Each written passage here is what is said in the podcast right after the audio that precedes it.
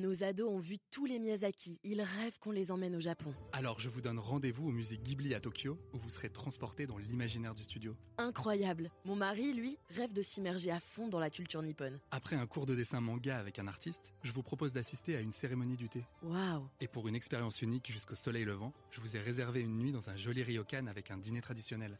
Je nous y vois déjà. Avec Marco Vasco, ne rêvez plus, vivez votre voyage l'esprit libre. Au rendez-vous sur marcovasco.fr pour imaginer votre prochain voyage sur mesure. Il y a une urgence à changer. Pas besoin d'aller à l'autre bout du monde pour nous engager. Et donc de sortir à nouveau de sa zone de confort.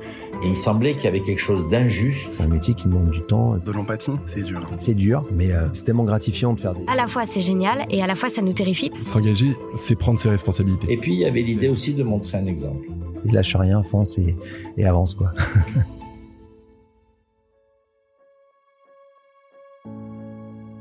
Elle s'appelle Alice Drich. Elle a bientôt 30 ans et vit en région lyonnaise. Sœur des frères Poussin, fondateur du groupe de rock chrétien Glorious, elle raconte avoir grandi dans une maison pleine de musique, de bonheur et de vie. On la croit sans peine, tant sa joie de vivre est communicative. Elle le dit d'ailleurs, elle et son mari Vincent sont heureux. Heureux grâce à leur fils Isaac, aujourd'hui âgé de 3 ans. Heureux malgré le handicap du petit garçon, porteur de trisomie 21. Isaac naît en mars 2020. Après le choc du diagnostic, ses parents construisent peu à peu leur relation avec lui, apprenant à comprendre la trisomie 21 et à accepter pleinement la différence d'Isaac. Aujourd'hui, la jeune femme décrit une vie de famille douce, une parentalité épanouie malgré les difficultés qu'elle et son mari rencontrent dans l'éducation de leur fils. En juin 2021, Alice Drich fonde l'association M21. Elle a pour but de venir en aide à tous les couples qui vivent un diagnostic de trisomie pendant la grossesse ou à la naissance. Sa priorité L'écoute de ses parents bouleversés par une nouvelle parfois bien maladroitement annoncée. Et c'est là le deuxième pilier de l'action d'Alice Drich. Comment mieux former le corps médical à ces annonces? Comment mieux faire connaître la trisomie 21 dans notre société? Toujours accompagnés d'Isaac, les époux Drich se déplacent partout en France pour témoigner. Très actifs aussi sur les réseaux sociaux, ils y racontent leur vie quotidienne avec leur fils. Et cette semaine, Alice Drich nous fait le plaisir d'être notre engagée du Figaro. Bonjour Alice. Bonjour. Vous êtes notre engagée de la semaine. Je vous remercie d'avoir accepté notre invitation. Pendant une dizaine de minutes, nous allons parler de vous, de votre famille, de votre association. À commencer avec une question à la fois simple et compliquée. Qui êtes-vous, Alice? Donc moi je m'appelle Alice, j'ai 29 ans, je suis mariée à Vincent et maman d'Isaac, mon petit gourmand chromosome comme j'aime l'appeler, qui est porteur de trisomie 21. Et cette naissance a chamboulé toute ma vie puisque je suis devenue fondatrice d'association. J'ai créé une association il y a deux ans. Donc euh, voilà, j'ai envie de dire que je vis la vie euh, à pleine balle. est-ce que vous pouvez nous raconter comment s'est passée votre grossesse et comment est-ce que l'arrivée de votre fils Isaac a bouleversé votre vie? Grossesse super, j'ai adoré être enceinte. Alors c'est vrai qu'il y a des femmes qui aiment pas être enceinte, moi j'ai adoré être enceinte. Pas de suspicion pendant la grossesse, grossesse très apaisée. Et euh, c'est deux heures après la naissance que la sage-femme est venue me dire voilà qu'il y avait des signes de trisomie 21 sur Isaac. Donc évidemment, je suis passée par un gros choc traumatique puisque euh, j'avais une énorme méconnaissance de la trisomie 21. Et après, petit à petit, on est rentré dans un chemin d'acceptation avec mon mari. Quand on est rentré chez nous en sortant de la maternité, en fait, on a regardé Isaac et on lui a dit écoute Isaac, on ne choisit pas comment tu es, mais on va choisir d'être heureux avec toi. Et en fait, je crois que c'est une décision à poser en couple et en famille d'être heureux malgré ce qui nous arrive. En fait, on a été confinés puisque c'était le confinement de mars 2020 quand on est rentré chez nous avec ce petit bébé porteur de trisomie 21. Et pour nous, ça a été très doux. On n'a pas eu de famille, on n'a pas eu d'amis, on n'a pas eu de médecin. On a appris à découvrir la trisomie 21. On s'est rendu compte que c'était pas insurmontable et on s'est rendu compte qu'on pouvait être heureux avec Isaac.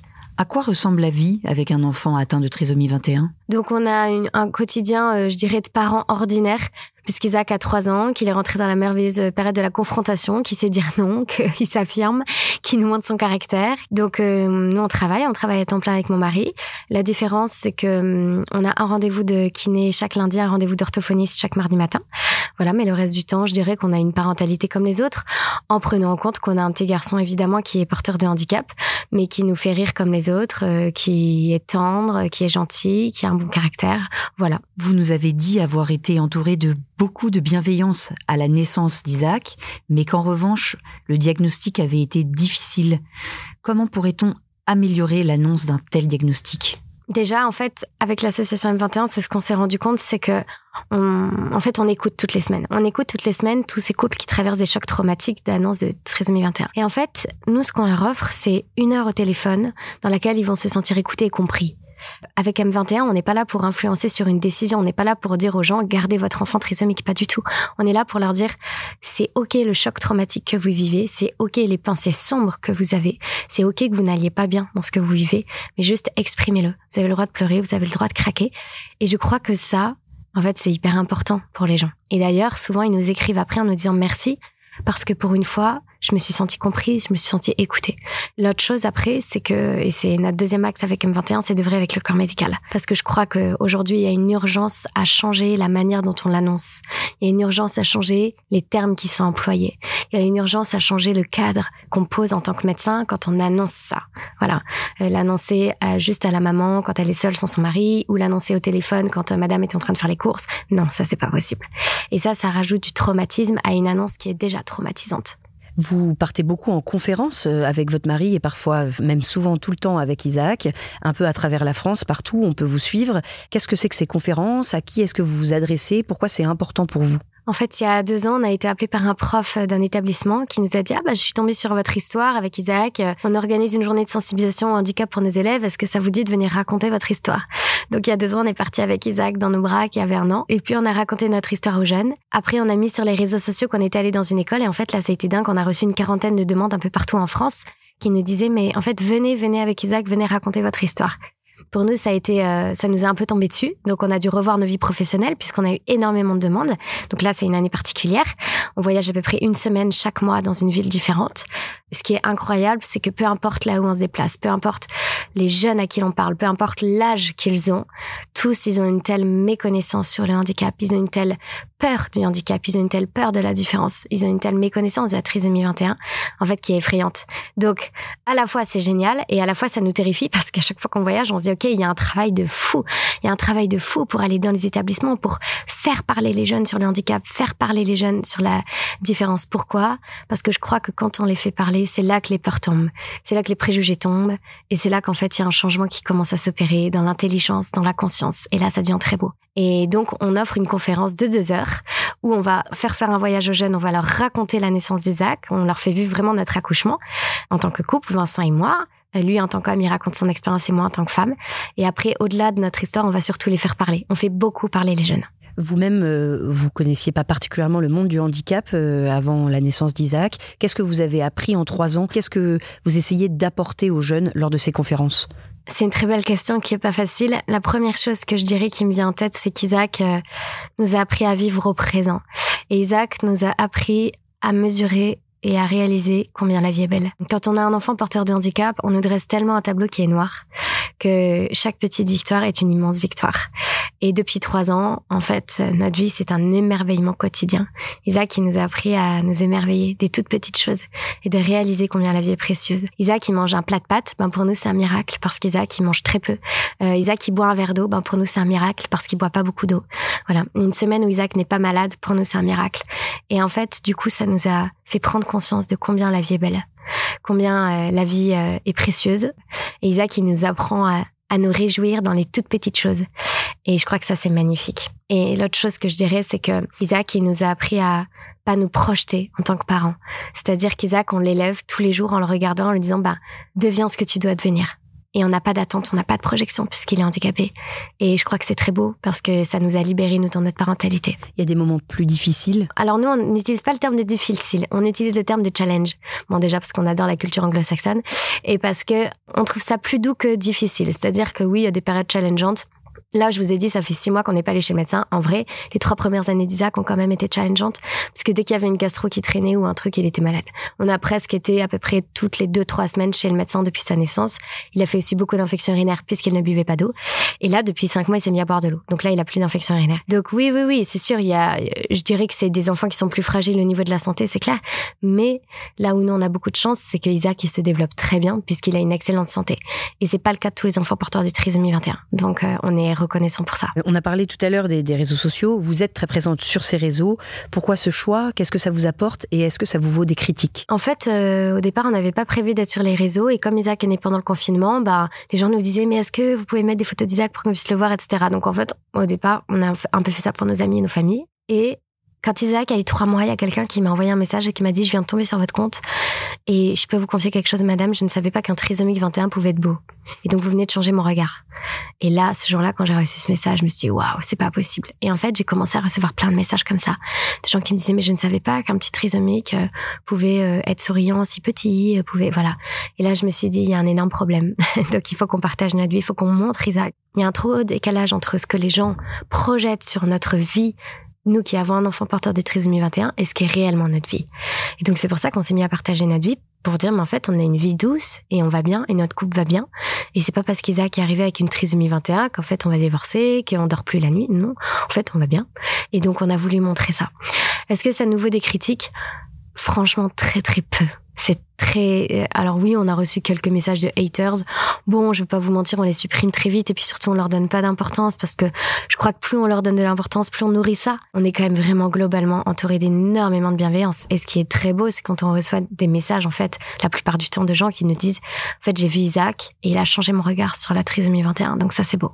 Vous êtes catholique, pratiquante et vous ne vous en cachez pas euh, sur les réseaux notamment. Comment est-ce que vous arrivez à concilier cette foi et votre engagement? Est-ce que votre association M21 est catholique? Moi, je préfère dire que je suis chrétienne plutôt que catholique. Donc, je vais dire que je suis chrétienne. en fait, oui, je suis chrétienne pratiquante. Dieu a toujours fait partie de ma vie. Et c'est vrai que quand j'ai créé M21, je vais pas vous mentir, j'ai reçu des énormes critiques à ce niveau-là. Il y a plein de personnes qui m'ont appelé, qui m'ont dit euh, surtout cache ta foi, surtout ne dis pas que tu es chrétienne, ne dis pas que tu as travaillé pour l'Église pendant des années, sinon ton association ne fonctionnera pas.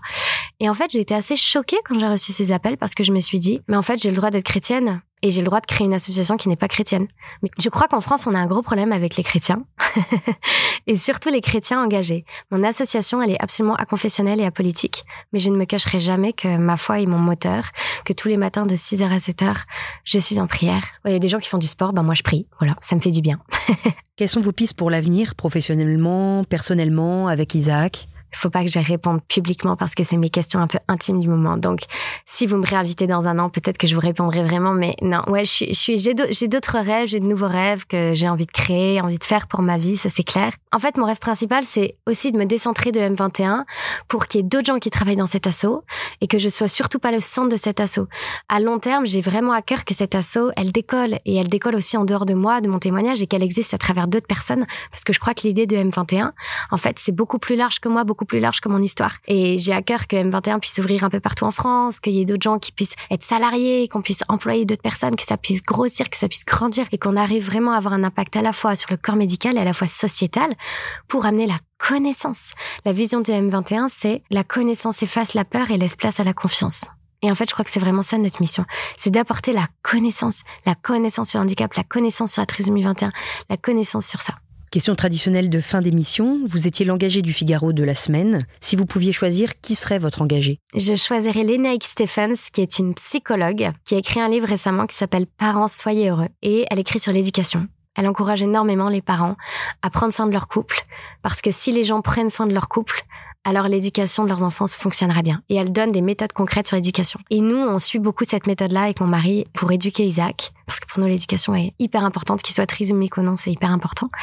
Et c'est une femme que je trouve très inspirante et elle dit des choses absolument euh, éclairantes, je pense, pour tous les couples qui ont des enfants bas âge et qui galèrent dans l'éducation. Eh bien, merci beaucoup, Alice. Merci à vous. merci d'avoir écouté ce podcast. Je suis Aude Barietti, journaliste au Figaro. Vous pouvez retrouver les engagés du Figaro sur Figaro Radio, le site du Figaro et toutes les plateformes d'écoute. À bientôt!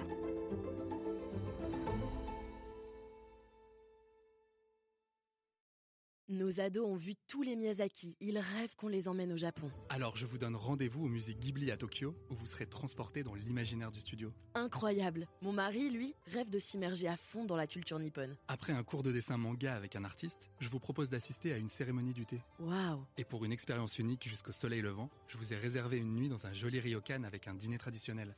je nous y vois déjà. Avec Marco Vasco, ne rêvez plus, vivez votre voyage l'esprit libre. Au rendez-vous sur marcovasco.fr pour imaginer votre prochain voyage sur mesure.